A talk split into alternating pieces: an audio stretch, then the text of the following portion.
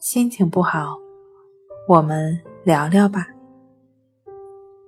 关系五分钟等于放松一整天。大家好，欢迎来到重塑心灵，我是主播心理咨询师刘星。今天要分享的作品是治疗强迫症方法的精髓。治疗强迫症方法的精髓呢，也就是森田疗法的精髓。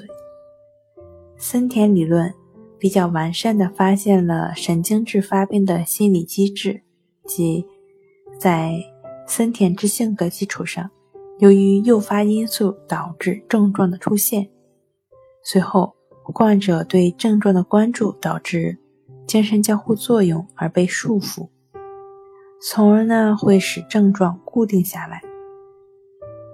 治疗的原则是通过顺其自然、为所当为的行动来打破精神交互作用，使患者从被束缚的状态中摆脱出来。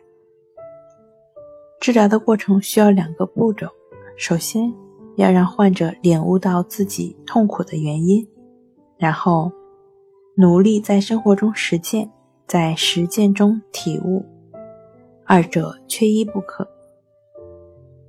有些患者总是想通过第一条达到理想的效果，总想通过思考来解决自己的痛苦，结果事与愿违，都是徒劳的。也就是说，森田疗法重在实践。好了，今天跟您分享到这儿，欢迎关注我们的微信公众账号“重塑心灵心理康复中心”。